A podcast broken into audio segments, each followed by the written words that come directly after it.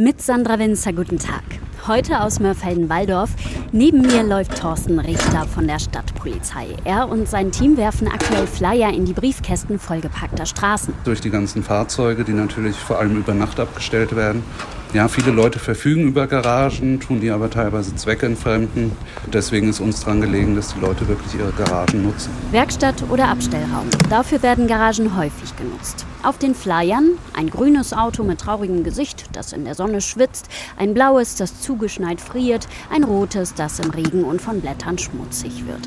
Garagen parken, Ihr Auto verdient es, steht da. Claudia Rügner ist für die Initiative verantwortlich. Wir machen es aus Sicht des Autos, dass ich darüber freuen würde, wenn es denn auch in der Garage stehen dürfte. Auf Instagram haben wir es auch gepostet und es war einer der beliebtesten Posts. Die Leute sprechen über diese Kampagne. Wenn es jeder Zehnte macht, auch damit ist geholfen. 40 Plakate hängen im Ort. Die Stadt hat schon über Gebühren fürs Parken nachgedacht. Momentan ist das aber kein Thema. Man setzt auf Freiwilligkeit.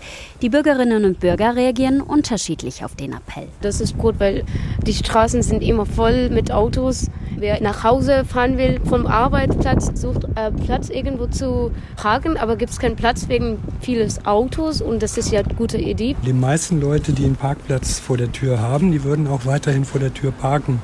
Aber dafür gibt es ja die Regelung, dass wenn man ein Haus neu baut, Parkplätze bauen muss auf dem Grundstück. Deswegen ist diese Aktion für mich ein bisschen albern. Problem hier, sagt Ordnungsdezernent Bernd Körner, eine Pflicht für Parkplätze beim Hausbau gibt es, nicht aber die Pflicht, die auch zu nutzen.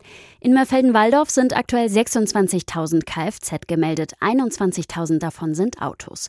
Körner sagt, viele davon stehen dort, wo sie nicht stehen dürfen. Ja, das ist teilweise in den Kurven, das ist teilweise vor anderen Ausfahrten und wir haben auch viele Beschwerden, speziell von etwas größeren Autos, die falsch parken, also die, was man als Sprinter bezeichnet. Die umliegenden Kommunen finden die Idee, die Garage mehr zu nutzen, gut. Trebur, Nauheim und Rüsselsheim wollen das unterstützen.